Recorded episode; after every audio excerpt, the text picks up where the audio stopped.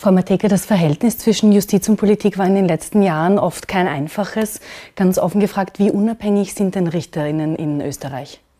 Richterinnen und Richter sind in Österreich sehr unabhängig. Das sichert uns schon die Verfassung und auch viele andere Gesetze, die unser Dienstrecht regeln und äh, die sicherstellen, dass niemand Einfluss nehmen kann auf eine Gerichtsentscheidung. Äh, das Problem, das in den letzten Monaten oder in den vergangenen Jahren äh, aufgetreten ist, dass äh, sehr oft Kritik geübt wurde, vor allem aus äh, der politischen äh, Umgebung, sage ich jetzt einmal, in Bezug auf staatsanwaltschaftliche Ermittlungsverfahren und Strafverfahren, die in der Öffentlichkeit leider auch das Vertrauen in die Arbeit der Justiz äh, geschädigt haben. Ähm, vor einigen Wochen sind jetzt aber auch die geheimen Sideletter zu den letzten beiden eigentlich Koalitionsabkommen bekannt geworden. Und da sind auch unter anderem schon Namen zukünftiger Richter und Richterinnen äh, niedergeschrieben gewesen. Warum ist denn das aus Ihrer Sicht ein Problem? Die Ernennung von Richterinnen und Richtern ist ein ganz sensibler Bereich. Äh, es ist so, dass in Österreich grundsätzlich es immer eine Vorauswahl gibt. Äh, das heißt, es gibt einen äh, Personalsenat, ein Gremium, das nach fachlichen Kriterien äh, die Kandidaten, die Bewerber reiht und sagt, wer ist am besten geeignet für diese oder jene Position.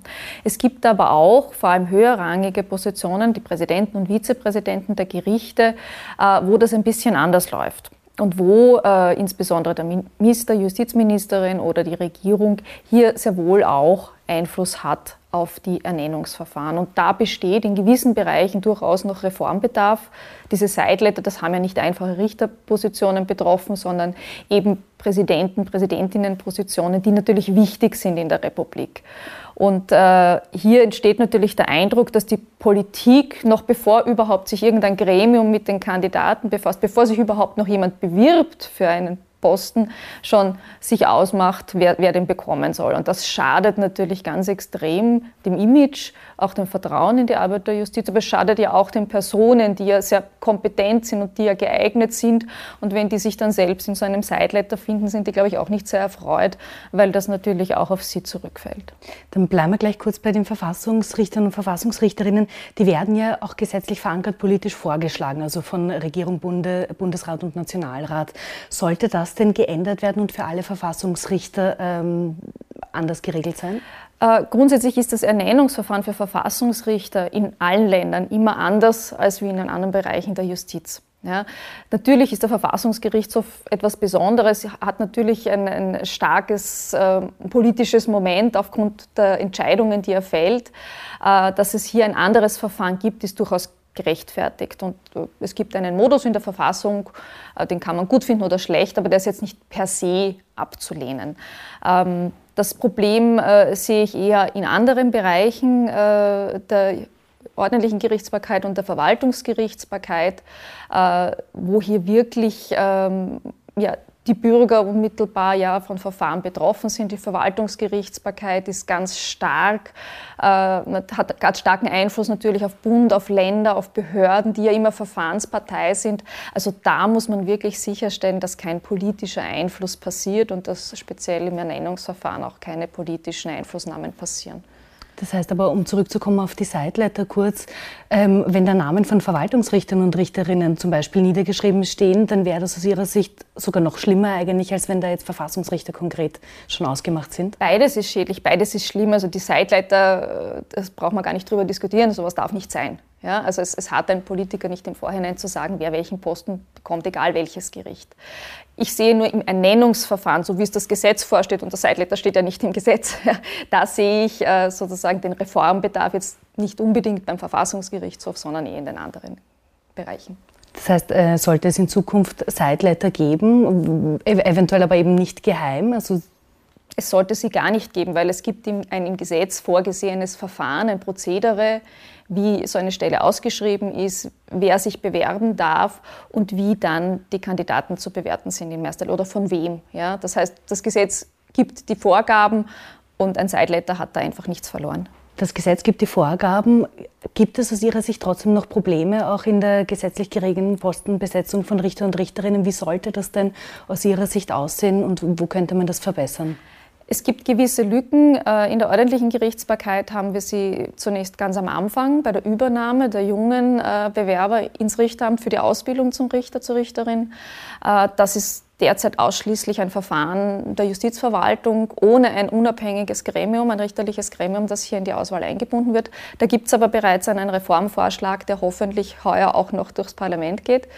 Äh, der zweite Punkt ist der oberste Gerichtshof, die Präsidentinnen und die Vizepräsidenten. Auch hier gibt es keinen Vorschlag, das heißt kein Gremium, das sich mit der fachlichen Eignung der Kandidaten auseinandersetzt, sondern man bewirbt sich und die Bewerbung geht unmittelbar ins Justizministerium und die Regierung bzw. Justizministerin schlägt dem Bundespräsidenten die Kandidatin vor. Also da fehlt sozusagen dieses Vorauswahlverfahren. Auch da gibt es bereits Reformbemühungen.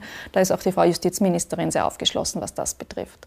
Und der zweite große Teil, äh, wo es, glaube ich, Reformen braucht, sind die Verwaltungsgerichte, sowohl des Bundes als auch der Länder. Hier haben wir beim Bund, das haben wir das Bundesverwaltungsgericht und das Bundesfinanzgericht.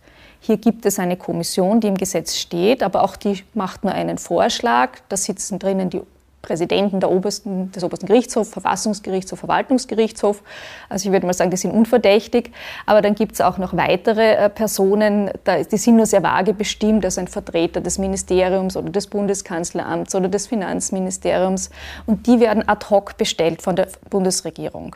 Das heißt, da weiß man nicht, wer sitzt denn in dieser Kommission im Vorhinein, sondern für den genauen Ernennungsprozess suche ich mir aus, wer in der Kommission sitzt. Und das halte ich für sehr problematisch, weil natürlich durch die Auswahl dieser Personen kann man natürlich auch ein bisschen Einfluss üben und steuern.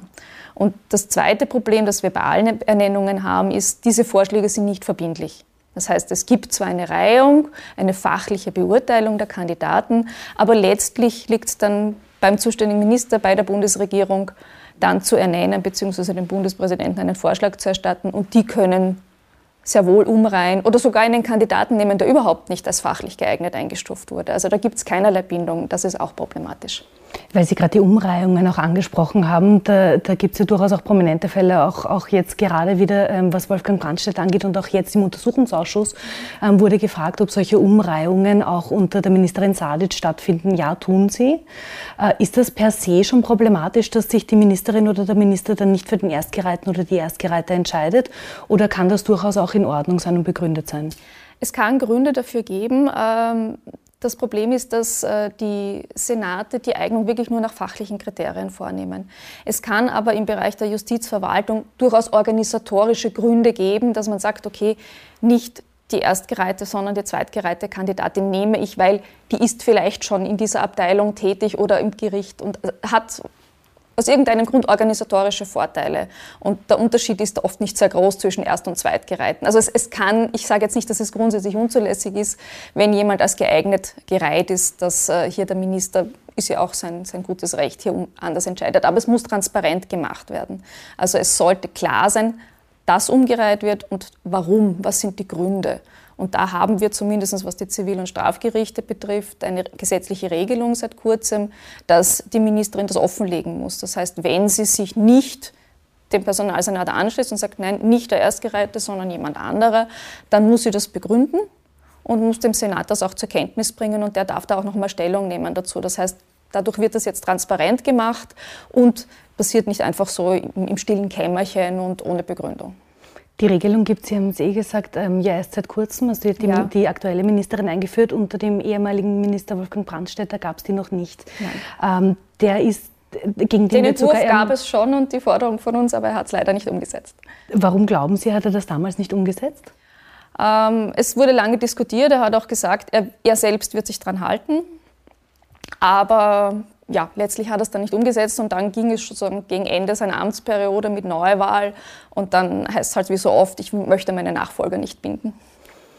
Gegen den ehemaligen Minister und Verfassungsrichter Wolfgang Brandstätter wird jetzt wegen umstrittener Personalentscheidungen sogar ermittelt. Was denken Sie denn oder wie schockiert sind Sie denn darüber, was Sie da teilweise auch in den öffentlich gewordenen Chatnachrichten lesen? Das ist für alle schockierend und äh, ich glaube, jeder, der in der Justiz arbeitet und, und, speziell natürlich auch die Richterinnen, aber auch die Staatsanwältinnen, äh, sind da extrem betroffen von, von diesen Dingen, die wir da lesen und äh, die einen ja wirklich äh, schrecklichen Eindruck vermitteln. Und äh, es sind viele einfach auch sehr frustriert, weil das ein sehr negatives Bild erzeugt in der Öffentlichkeit von der Justiz, das aber mit unserer täglichen Arbeit nichts zu tun hat. Das ist so ein ganz ein kleiner Bereich, ein kleiner Ausschnitt, den wir hier sehen und es betrifft eine Handvoll Personen, weil es dreht sich ja immer wieder um denselben Kreis der Personen. Und äh, damit kann sich kaum jemand identifizieren und äh, es leiden eigentlich alle darunter, äh, wie sehr hier ein, ein, ein, negatives Bild erzeugt wird, das aber mit unserer täglichen Arbeit nichts zu tun hat. Auch vorgekommen in den Chatnachrichten ist die ähm, Vizepräsidentin des obersten Gerichtshofs Eva Marek und auch da geht es um mutmaßlichen Postenschacher. Ähm, reicht es denn aus Ihrer Sicht, dass sie jetzt unter Anführungsstrichen nur die Leitungs- äh, und Verwaltungsaufgaben abgegeben hat? Äh, das ist eine rechtliche Frage. Äh, das heißt, das, was die Präsidentin des obersten Gerichtshofs gemacht hat, war letztlich das, was sie tun konnte. Mehr ist nicht möglich. Sie konnte innerhalb ihrer Organisation Änderungen vornehmen. Alles andere, also ein, ein, Amtsverlust etwa, wäre Sache, die man nur in einem Dienstrechts- oder einem Disziplinarverfahren äh, klären oder verhängen könnte. Da kann jetzt die Präsidentin des Gerichtshofs selber gar nichts machen. Der, äh, Nochmal kurz zurück zum ehemaligen Justizminister Brandstätter. Der ist ja eigentlich keine zwei oder fast zwei, nur zwei Monate nachdem er ähm, Justizminister war, ist er in den Verfassungsgerichtshof gewechselt.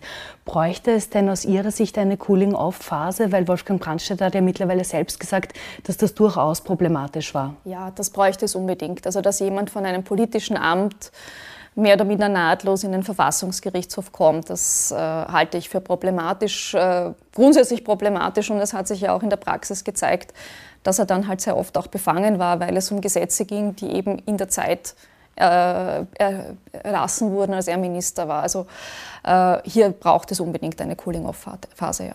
Wie lang sollte so eine Cooling-off-Phase sein? Also für, für Präsidenten und Vizepräsidenten gibt es die ja, ja schon? Mhm. Müsste man sich anschauen, aber zumindest ein paar Jahre, denke ich. Das Vertrauen in die Justiz, kommen wir nochmal dazu. Das war in Österreich immer sehr hoch. Ähm, jetzt gibt es eine aktuelle Studie, wo nur noch 51 Prozent der Menschen in Österreich sagen, dass sie der Justiz vertrauen. Ist das aus Ihrer Sicht ein Alarmsignal? Es bestätigt unsere Befürchtung, dass äh, die Vorgänge der letzten Jahre und vor allem auch diese, die Art der politischen Diskussion, sage ich jetzt einmal, hier dem Vertrauen in die Arbeit der Justiz geschadet haben. Und äh, es ist problematisch, weil, wie gesagt, es ist nur ein sehr kleiner Ausschnitt, der hier medial diskutiert wird und der auch politisch so im Rampenlicht steht, während äh, der weit überwiegende Teil der Justiz sehr gut funktioniert.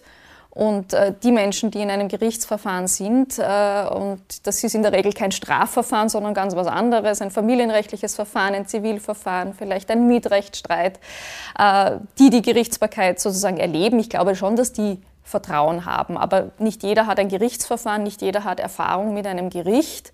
Das heißt, das Bild, das man hat, ist das, was man in den Medien vermittelt bekommt. Und das zeigt halt leider nur einen sehr kleinen Ausschnitt und eine sehr problematische Diskussion in den letzten Jahren. Und das wirkt sich jetzt insgesamt auf das Vertrauen in die Arbeit der Justiz aus. Also das, es überrascht mich nicht, aber es ist traurig. Was müsste denn aus Ihrer Sicht ähm, passieren, dass das Vertrauen auch wieder, wieder steigt, auch in der Öffentlichkeit? Es ist, glaube ich, sehr schwierig, weil natürlich die mediale Berichterstattung sehr auf die spektakulären Fälle fokussiert ist. Das ist völlig klar. Ja. Aber man müsste, glaube ich, und das ist jetzt, kann jetzt natürlich nicht nur Aufgabe der Medien sein, aber zum Beispiel auch der Justizministerin, auch in der Öffentlichkeit ein bisschen mehr zu zeigen, was tun die Gerichte eigentlich, was ist unsere Arbeit, was leisten wir für die Bürgerinnen und Bürger. Äh, 95 Prozent unserer Tätigkeit hat mit solchen Strafverfahren überhaupt nichts zu tun. Ja, und ich glaube, wir erbringen sehr viele Leistungen für die Menschen.